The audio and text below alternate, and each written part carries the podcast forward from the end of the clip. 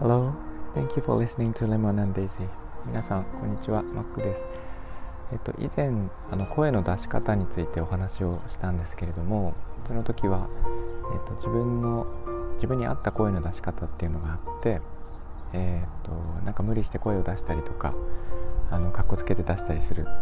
のではなくて、えっと、自分の一番自然な状態が一番心の、えー、て言うかな、心をそのものをこう映し出しやすいということで、えー、私がなんか力を抜いて話し始めるようになった途端に声についていろいろコメントをいただくようになったりとか、えー、私の配信に入ってきていただく方が増えたというお話はしました。で、えっと、つい先日ですねボイシーの、えー、代表の尾形さん私実は知り合いなんですがあとはうるせえやつらのナムちゃんの声をしていた平野文さん、えー、お話をされていてその対談をちょっと聞く機会があってですね。で平野さんのコメントを聞いてちょっと感動したんですが、えー、と声はその人そのものをカンパするということをおっしゃっていて、あのー、心の状態なんかおごり高ぶる気持ちとか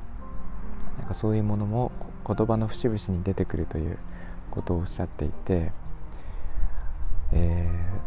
ー、あそういうまさにそうだなとちょっと、えー、感心してしまったというか感動したんですけどもなんか私が伝えようとしていたそのその人そのものが一番あった声というのも出し方というのもあるというのもあるんですけど、えーと、とそれに加えて心の状態ですね。だから、えー、自分が今本当に健康なのかそうじゃないのかとかっていうのも含めて、えー、なんか自分がどういう感情にあるのかっていうのも声にすごく出やすい。で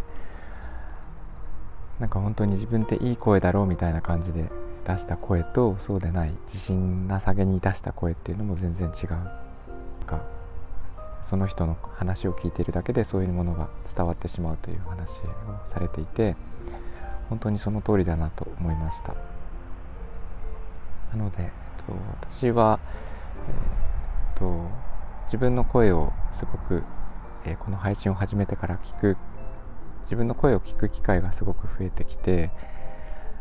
何、えー、て言うかな1週間前に話した話し方と今とで比べたりするんですけどなんかボイスダイアリーというか声日記みたいなものも、えー、自分の心の状態とか体調とかなんかそういうのを記録していくという意味で、えー、新しい方法なのかなと思ってます。で、えーと、それに答えていただいているリスナーの方あの聞いていただいたりとかコメントいただいたりする方も増えてきたんですけどあの自分の場合は、えーとなんか声の出し方もそうだと思うんですけど心の状態ですね。あの何度かお伝えしているように、えっと、パートナーを、えー、失ってしまったというなんか、えー、っと悲しみが心の大部分を占めている状態。で、えー、できれば皆さんに何て言うかな優しい気持ちになってそばにいる人に対して、えー、なんかこうあったかい気持ちになってもらいたいなっていうところがある状態での配信なのでそこに応えていただける方が多いのかなと思って今、えー、えっと、音声以外の情報が、えー、カットされる。だから目の前にいないし表情も伝わらない、えっと、その人の顔もわからない状態で話をしているので、えー、余計な情報が全部カットされた状態で皆さんお話を聞かれてると思うのでなんか本当に心がそのまま伝わるのかなと思っていてこれは本当にこういう音声配信アプリとかはですねとても役に立っていてありがたいと思っていますのでこれからも続けたいと思います。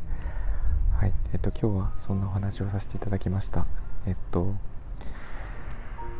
普段はねあのデザインの話とかをしているんですがなんか音声に関していろいろと思うことが最近あってお話しさせていただきました。私の声は眠くなるということで、えーと、一部ではすごく有名になってましてで、えー、どうしても寝れない時に私の配信を聞いていただくとかあと毎晩寝る前にもうベッドに入った状態で聞いていただくなんて人もいて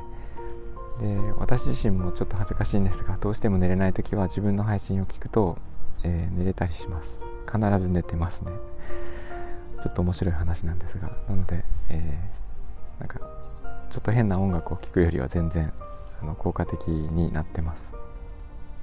はい、えー、今日は以上にしたいと思います。聞いていただいてありがとうございました、えー、みんなが優しくありますように。Thanks for listening. I'll talk to you later. Bye bye.